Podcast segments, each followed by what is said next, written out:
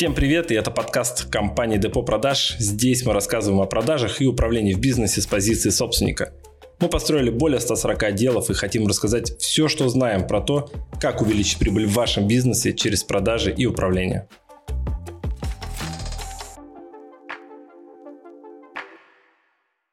И сегодня мы поговорим про горизонтальную систему управления. Я не готовился к этой теме, я не смотрел, что это такое. Вот сейчас залез только в интернет. Я думал, что горизонтальная система управления – это такая хипстерская тема, где, а, знаешь, у нас нет лидера, мы такие все добренькие, хорошенькие. Потом залез в интернет, посмотрел, вроде нет. Вот давай разберем эту тему сегодня. На самом деле, я тебе больше скажу, у меня был опыт внедрения горизонтальной системы управления в компанию, компанию Malixpace Руслана Гафарова, и Руслан Гафаров, он как раз сейчас живет в Штатах уже больше четырех лет, изучает технологии э, больших компаний и передает эти технологии для предпринимателей ну, всего мира. Ну, в частности, в России, конечно, ему интересно именно. Трип, с вами Руслан Гафаров. А, меня зовут Руслан Гафаров. С вами Руслан Гафаров. Здесь мы говорим и про венчурные инвестиции. Там есть нюансы. То есть, э, многие говорят, что вот горизонтальная система управления – это же управление без боссов. Ну, типа нет боссов. Это как э, футбольная команда. Ну, то есть, э, есть роли, нападающий, там, э, защитник, полузащитник, вратарь. Есть капитан команды, но он играет. Да, и он, ну, не главный, его он выбран командой, по факту капитаном, да. Угу. Есть какой-то тренер, который там хей-хей-хей, давай, и понятные результаты, к которым они стремятся. И если команда выигрывает, выигрывает вся команда, проигрывает, проигрывает вся команда. Неважно, хороший ли ты вратарь, хороший ли ты нападающий. А в конце мы еще, кстати, расскажем про людей и про книги, которые вы сможете почитать по теме управления, по теме горизонтального управления и обычного управления. У карьеристов есть такое понятие, ты добрался до какой-то критической массы власти в компании, и э, ты можешь свалить вину за ошибку на того, кто стоит ниже. Получается, в горизонтальной системе такого нет. Ну, во-первых, когда ты в управлении э, в крупной компании, ты не свалишь ни на кого ошибку. Почему? Ну, как бы от того, что ты свалишь, толку не будет. Ну, ты свалил и свалил, а результата-то нету. Здесь больше, наверное, про другое, про то, что не все любят подчиняться. Да, но есть люди, которые не любят подчиняться. И вот им, как э, сотрудникам, горизонтальная система управления подойдет. Но здесь фишка не в том, что ты находишься в компании, где нет боссов и можно творить все, что угодно. Нет. Есть правила. То есть вот мы когда внедряли горизонтальную систему управления, мы просто прописывали свод правил. Ну, во-первых, прописывается цель компании, куда компания идет. Второе. Какие есть основные ценности. Например, кто-то пишет «постоянное саморазвитие». И здесь обязательно проясняется, а что есть такое саморазвитие. То есть как мы понимаем, что человек сам развивается или не развивается, через какие действия. И прописываются 2-3 примера через глагол. Например, я читаю книгу там в месяц и применяю минимум 3 инструмента для увеличения прибыли компании из этой книги. Именно вот в этой задаче результат не то, что сработает этот инструмент, а то, что ты его попробовал. Правильно? Да, здесь, видишь, это не задача, это ценность. То есть у нас так принято. А, Видишь, да, то есть фиш... ценность попробовать именно и внедрить. Ц- ценность именно делать это. Угу. И таких ценностей может быть 10-15. И прописывается ряд таких ценностей. И когда ты устраиваешься в такую компанию, ты смотришь эти ценности, ты принимаешь для себя готов, ну, они как бы тебе синхронно, ну, Созвучны тебе эти ценности или не созвучны? Готов ты в них вписываться или не готов? Потому что их придется исполнять. Если ты не будешь исполнять, ты вылетаешь с команды. Команда может тебя уволить, не босс. Понимаешь, в чем фишка? В горизонтальной системе управления ты можешь быть очень хорошим там, человеком даже для команды, но она тебя уволит, потому что из-за тебя она проигрывает, например. То есть а, можно ли сказать, что в такой системе управления имеет место быть э, не касты, а когда объединение гильдии такие? Смотри, там а, собираются скрам-команды, например, да, это команда на две пиццы. Ну, там, ну, 7, максимум 13 человек. Угу. То есть, изначально, если компания слишком большая, она делится на подгруппы. Это обязательно. Там много есть э, всяких нюансов, и мы сегодня там их не разберем в э, подкасте однозначно, потому что ну, только на внедрение порядка года ушло с нуля в маленькую команду 25 человек. Да, то есть там все не разобрать. Единственное, вот, например, как я для себя вижу, какие есть нюансы такой системы. Да, ты прописал ценности, ты объединил, например, команду в одну общую цель. Команда к этой общей цели идет, но люди, ну, их надо прям мышление переформатировать. Представь, команда должна решить, что надо кого-то уволить и нанять нового. Представляешь, какой, какой уровень ответственности для команды? Угу. где нету ответственного за эту задачу. То есть нет такого, что это должен сделать я. Нет. Это один из членов команды должен сказать, это сделаю я. Собирается команда, говорит, слушайте, мы не можем прийти вот к этому результату, а нам нужно. Давайте придумаем, как мы туда пойдем. Они штурмят, накидывают список задач, потом спрашивают, кто будет это делать. И члены команды вызываются, вот это я могу, а это я хочу. А здесь я вижу, как это сделать. Давайте я возьму здесь ответственность на себя. В идеале это круто. Ну, то есть, работа в такой команде доставляет удовольствие для того человека, который ответственный, который хочет развиваться, который хочет быть услышан и привносить новые идеи в бизнес. Но она абсолютно не подходит для человека, который ждет, что ему скажут, что делать, что он будет говорить, а это не моя ответственность, а я за это не вписывался, а это не моя роль, условно, понимаешь, да? Угу. Потому что в обычной компании есть должность. Типа я там менеджер по продажам. Или я бизнес-ассистент, я бухгалтер. В горизонтальной системе управления нету должностей.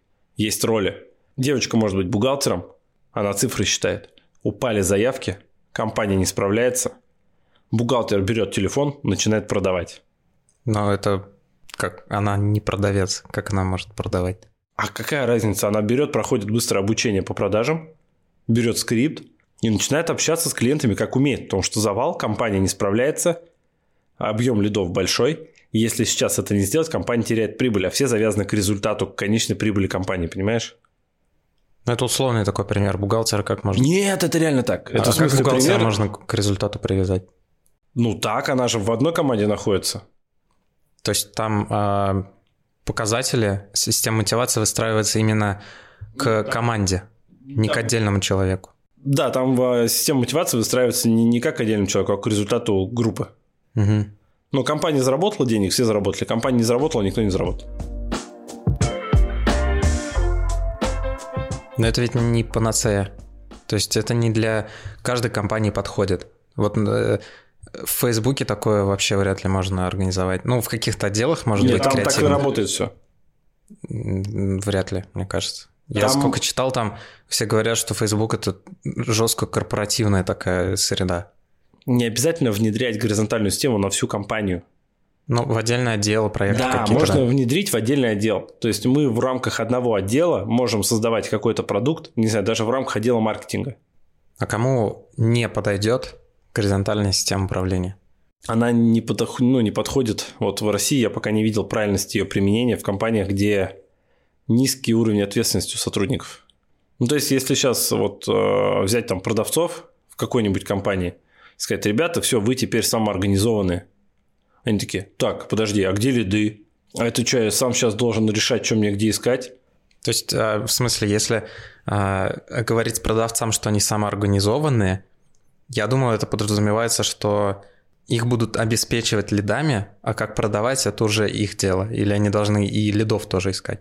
Смотря какая команда, в том-то дело. Если, например, им дают лидов, и они самоорганизованные, то здесь тогда механика, знаешь, какая выступит?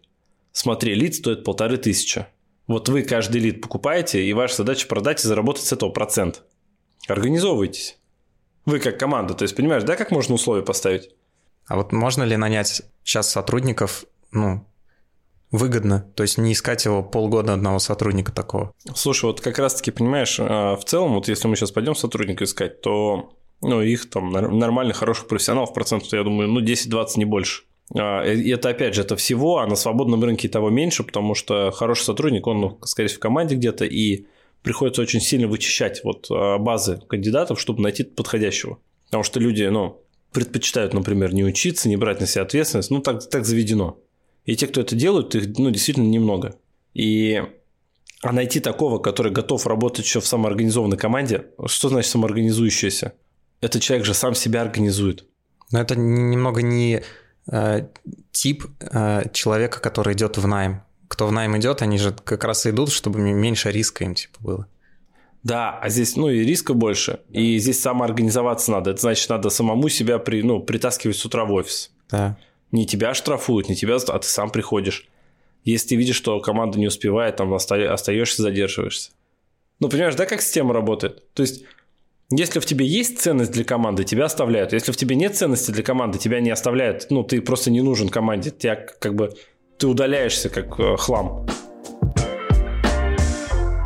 Можно ли сказать, что внедрять эту систему можно только тогда, когда вы уже поработали по обычной системе и вычленили тех, кто профессионалы, кто может работать за результат. Потому что так вот с улицы, мне кажется, такую команду вообще не соберешь. Слушай, такую штуку собирать можно только тогда, когда А, ты умеешь направ... ну, управлять, даже вот, ну, хотя бы регулярным менеджментом, Б, ты умеешь нанимать, и С, ты лидер. Ну, то есть ты должен, ну, собственник же, понимаешь, единственный руководитель в такой структуре – это собственник задача которого сплотить команду, как лидер поставить задачу, объяснить, что нужно, нанять профессионалов, задать правила и контекст работы.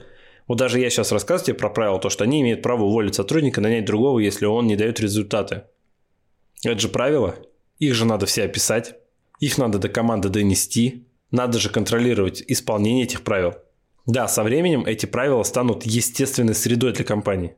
Но представь, сколько надо усилий потратить, чтобы это внедрить большинство компаний просто сдуваются.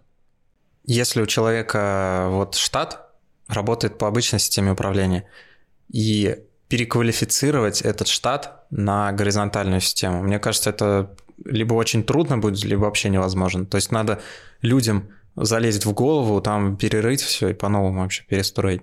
Нет, это возможно. А если люди этого хотят, надо просто понимать, что людей меньше станет. Да. Кто-то будет готов к тому, чтобы взять на себя ответственность, а кто-то скажет нет а кто-то будет готов не взять на себя ответственность, а отказаться от власти. То есть представь, есть там руководитель отдела, ему говорят, ты теперь больше не руководитель отдела. И вот ты теперь такой же, как все члены команды, но, например, ты скрам-мастер, там есть позиция скрам-мастера, это организатор. То есть ты не управляешь, ты не можешь спросить человека, ты просто модератором выступаешь в команде.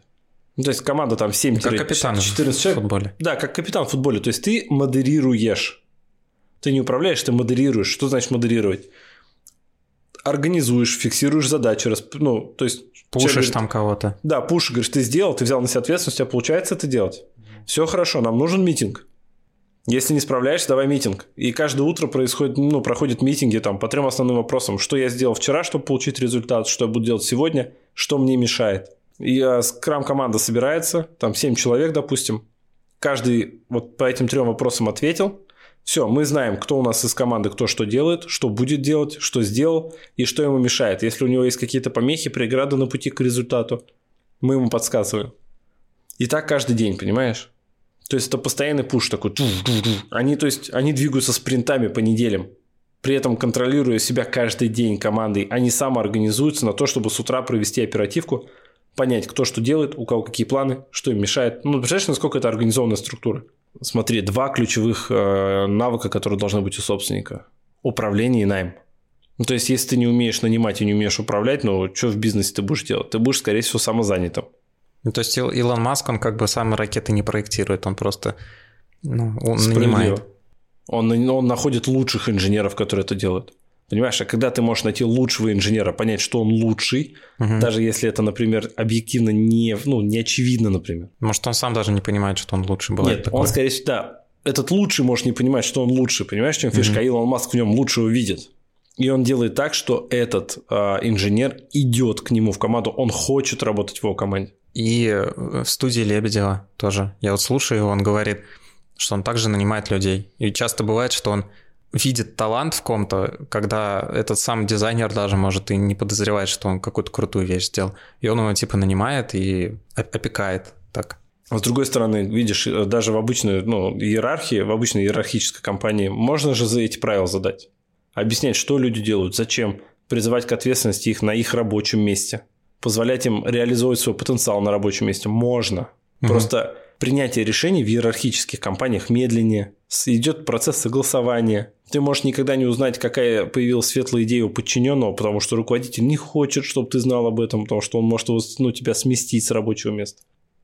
Все, понимаешь? И вот эти вот вещи, они, они тормозят. И поэтому все-таки я вижу, что будущее, да, за горизонталками, но только у тех лидеров, которые смогут это организовать. Давай э, скажем там три книги или три курса, три человека, которые занимаются, или два, один хотя бы кто-нибудь. Слушай, ну вот э, если собственник бизнеса, я бы рекомендовал Денис Шукова. Вот, у него есть э, книга по ну, созданию системы. Просто найти Денис Шуков, вот его книгу можно почитать. Есть Тарасов, гениальный деятель в мире управления. Угу. У него там принципы управленческой борьбы и так далее. Есть Адизис, который по управлению вещает. А, мне нравится блог Алекса Яновского, суши-мастер владельца, там, совладелец. А, можно почитать книгу Ли Ейкока. А, это человечек, который управлял Фордом и General Motors из банкротства вытащил. Гениальный управленец. Есть книга «Цель» Илья Хоем Голдрат. Это про управление процессами через узкое горлышко. И вообще зайти в Google и вбить горизонтальная система управления, почитать книгу организации будущего, да, или книги Руслана Гафарова можно. Вот. И вбить, что такое регулярный менеджмент, изучить. И самое важное, вообще, в принципе, просто взять слово управление и загуглить его. Управление это. И посмотреть, а вы сейчас управляете или нет. Или, например, если у подчиненного, а вами это управляют, что есть управление, разобраться. Потому что пока вы не понимаете, что такое управление, вы не понимаете, что делать. Ну, что значит управлять? Помнишь, раньше такая ходила легенда, типа руководитель руками водить? Ну, там кто-то говорит, ну, это руками водить. То есть люди не понимают, что значит руководить. Руководить значит управлять. Понимаешь? Угу. Управлять значит э, организовывать процессы, планировать, анализировать. И конечный результат управления, конечная цель, точнее, управления – это результат. Если у тебя есть результат, значит, ты правильно управляешь. Если нет результата, ты управляешь неправильно. Когда говорит, я хороший управленец, но у меня нет результата, это говорит о том, что ты плохой управленец, потому что нет результата. Угу. Управлять значит получать результат посредством других людей, которые делают свою работу хорошо и с желанием. Про управление мы поговорим попозже. Ну, запишем подкаст или Да, я думаю, отдельный подкаст будет на эту тему. На сегодня мы уже раскрыли тему, поэтому подписывайтесь на нас э, в подкастах Яндекс Музыка, iTunes, ВКонтакте, э, в Google подкастах. И всем спасибо, всем пока. Всем пока.